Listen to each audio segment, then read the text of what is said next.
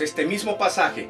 Así como ustedes estuvieron 40 días explorando el territorio, así también estarán 40 años sufriendo su castigo, un año por cada día. Eso es para que aprendan qué es lo que sucede cuando se ponen en contra mía. Tremendo, ¿no te parece? Y nos cuesta creer que sale de la boca de Dios esto. Y sabrán lo que es tenerme por enemigo. ¿Quién quiere a Dios como enemigo? Déjame contarte el trasfondo de este dicho, de esta palabra que sale de la boca de Dios. En efecto, es en los tiempos bíblicos del pueblo de Israel en el desierto. Es decir, salió de eh, la esclavitud de Egipto más de 430 años, o por ahí. Sale de la esclavitud y va a la tierra que Dios le ha prometido, una tierra buena, que fluye leche y miel. Atraviesan el desierto y llegan a la frontera ya de esa tierra.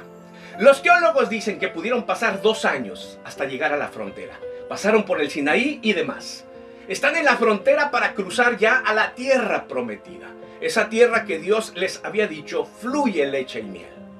Pero un poco temerosos, ellos habían sido rebeldes durante todo el camino, blasfemos contra Dios, contra Moisés, su líder, en fin, quejándose de todo, y un poco temerosos y todavía incrédulos antes de entrar.